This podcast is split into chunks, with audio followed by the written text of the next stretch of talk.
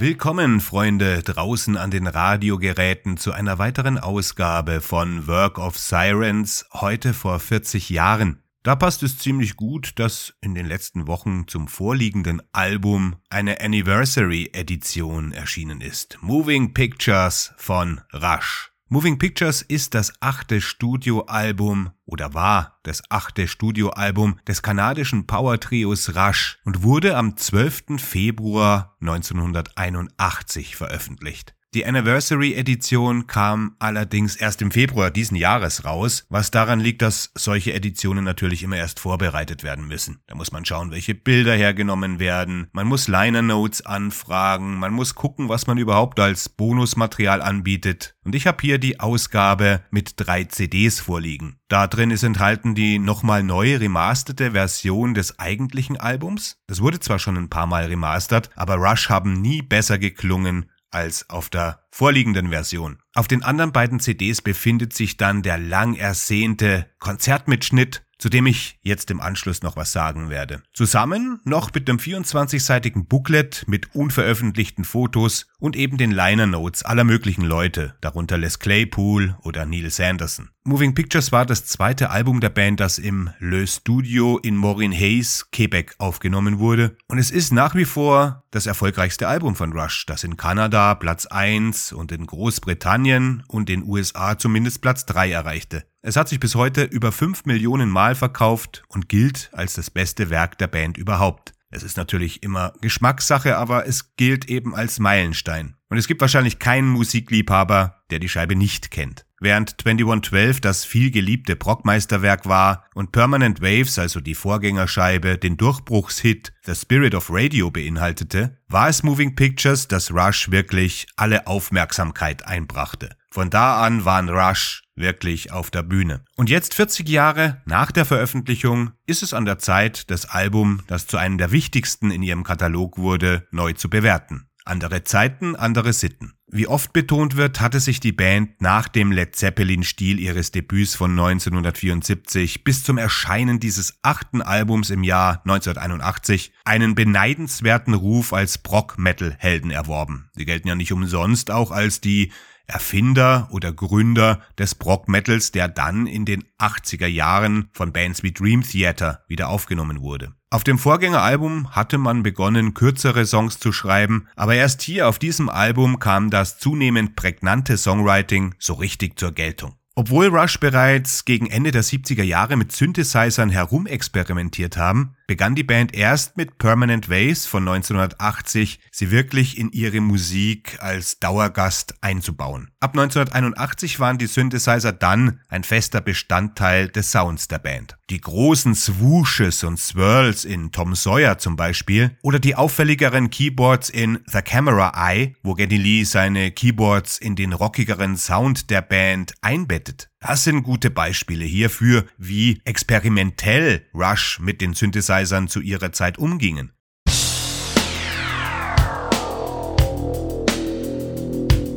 A Monday warrior, mean, mean stride. Today's Tom Sawyer, mean.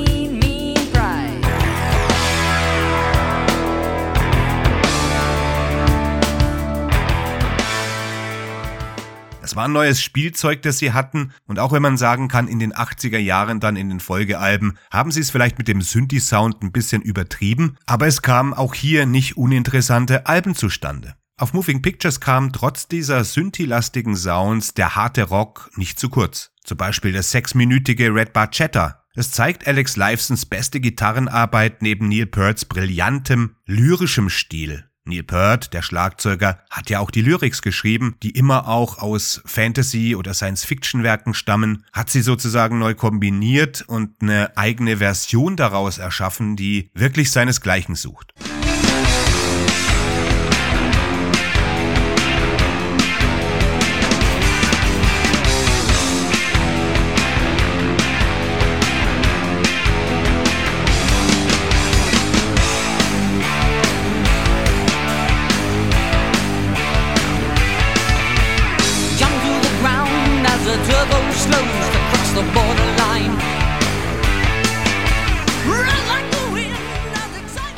Dann gibt es noch das beste Instrumentalstück aller Zeiten im Brock-Sektor, YYZ. Das ist der Traum eines jeden Schlagzeugers. Dann haben wir einen Riff zum Niederknien in Limelight, wo Neil Peart lyrisch seinen Widerstand gegen die immer stärker werdenden Einmischungen, die die Band erfahren musste, als sie immer populärer wurde. Umso populärer sie wurde, umso mehr Menschen meinten, ihnen gute Ratschläge geben zu müssen. Und Neil hat darauf mit dem Text Limelight äh, reagiert. Kommt man auf der Platte zur Seite 2, ich hatte die Vinyl mal, aber ich bin ja kein großer Vinyl-Fan und habe die damals verkauft. Aber es gibt natürlich trotzdem eine Seite 2 und da findet man dann The Camera Eye die Beobachtungen von Peart über zwei Städte, New York nämlich und London. Und mit einer Länge von fast elf Minuten ist dies der letzte dieser Songs, die länger als zehn Minuten gehen. Rush haben danach nie wieder einen aufgenommen, der ähnlich lang war. Das Stück meandert stellenweise leicht, behält aber dank der treibenden Rhythmusgruppe von Neil Peart und Geddy Lee seine Richtung bei. Für mich ist es eine von Lees besten Darbietungen, der die clever ausgearbeiteten Texte hier durch seinen Gesang hart bearbeitet, während Alex Lifesons subtile Gitarrenarbeit wieder einmal mehr seine Qualität unter Beweis stellt. Witch Hunt ist dann auch heute noch von erschreckender Aktualität, denn die Botschaft von der Herrschaft des Pöbels, von Hass und Intoleranz gegenüber anderen beweist, dass der Mensch schon immer auf seine niedersten Instinkte zurückgegriffen hat, dass er gar nicht anders kann, dass der Mensch immer ein primitives Lebewesen bleiben wird, auch wenn er sich gewöhnlich für was anderes hält. Der Song wurde in derselben Nacht aufgenommen, in der John Lennon erschossen wurde und ist eine clevere Komposition, in der Perts lyrische Zauberei ein Bild zeichnet, das an Brennen muss Salem von Stephen King erinnert. Interessanterweise spielt hier Hugh Syme die Synthesizer auf diesem Stück. Und die Publikumsgeräusche am Anfang, die wurden von der Band selbst aufgenommen, außerhalb des Studios, in verschiedenen Rauschzuständen, wo sie wirklich viel Spaß hatten und rumgekrischen und rumkrakeet haben und das Ganze einfach vervielfältigt haben.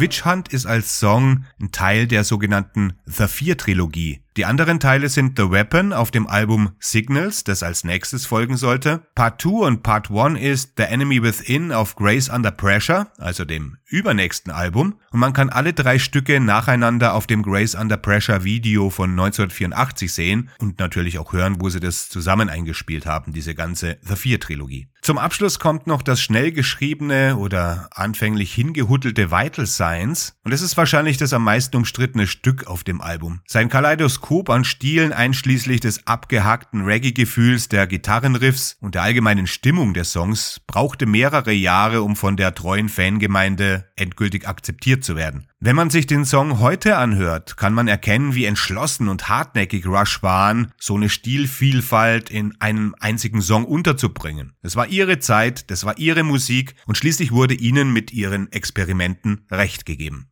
Obwohl die Band in der Folge dann zu einem radiotauglicheren Stil übergegangen war, blieben die progressiven Elemente, die den Kern ihrer Musik ausmachten, erhalten, während auch ein bisschen anders gestaltet. Alle Songs sind sofort wiedererkennbar, ansteckend und, trotz ihrer Progression, eingängig. Ihr Spiel war von da an abenteuerlicher, expansiver und mit Moving Pictures legten Rush ihr Muster für die nächsten drei Jahrzehnte fest. Es ist ein Album, das von der Armee der Fans der Band abgöttisch geliebt wird. Von denen, die sich nur ein bisschen auskennen und sogar von denen, die sehr wenig darüber wissen. Nur wenige Rock- und Metal-Fans kennen die ersten drei Songs nicht, die auch nach 41 Jahren noch auf den Playlisten der klassischen Rocksender auf der ganzen Welt zu finden sind. Nur The Spirit of Radio hat da wahrscheinlich noch mehr Zugkraft. Aber es sind eben diese Songs wie Tom Sawyer, Red Bachetta und YYZ, und zur Feier des Jubiläums, wie das eben mit so Sondereditionen immer so ist, gibt's natürlich zahlreiche Pakete, die von einer digitalen Deluxe-Edition bis hin zu einer gigantischen Super Deluxe-Edition reichen. Und neben der remasterten Version des Albums ist, wie angekündigt, natürlich die Hauptattraktion auf zwei CDs live in YYZ. Live-Mitschnitt aufgenommen am 25. März 1981, am dritten Abend der Shows der Band in Toronto Maple Leafs Gardens. Aufgrund der Fülle der Rush Live-Alben stellt sich natürlich die Frage, ob man nochmals einen Live-Mitschnitt der Band braucht.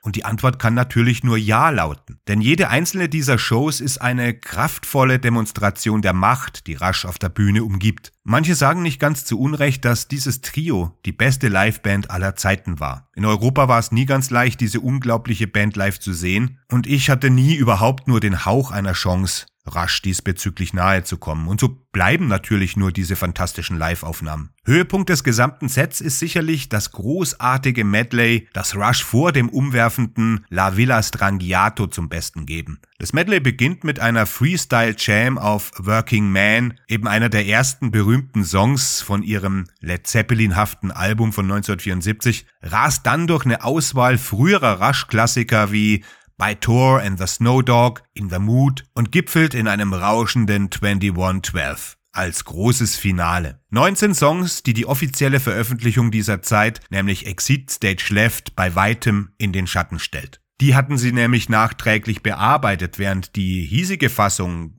das Konzert ist glaube ich fast zwei Stunden lang, da wurde überhaupt nicht Hand angelegt, das ist alles genauso eingekübelt und eingetütet, wie sie es eingespielt haben. Und das ist natürlich das, was der Live-Fan will und was der Live-Fan braucht. Live in YYZ 1981 bietet also einen weiteren Beweis für das überragende Können der Band und wie gut sie weniger als zehn Jahre nach ihrem geschichtsträchtigen Beginn ihrer Karriere spielen konnten oder eingespielt waren. Geddy Lee singt so hoch wie in den 70er Jahren, aber da schon mit einem Controller im Ohr und mit einer gewissen Zurückgenommenheit, die er dann für den Rest seiner Karriere beibehalten sollte. Seine Bassgitarre knallt manchmal richtig laut und gibt einen Einblick in seine Ein-Mann-Rhythmusgruppe. Alex Lifeson spielt die Gitarre immer makellos und ist bei jedem Solo voller Enthusiasmus dabei, während man fast jedes Klopfen und Schlagen und jedes kleine Klingeling von Neil Peart am Schlagzeug hören kann. Alles in allem eine völlig gelungene 40th Anniversary Box in verschiedenen Ausführungen. Ich habe schon schlechtere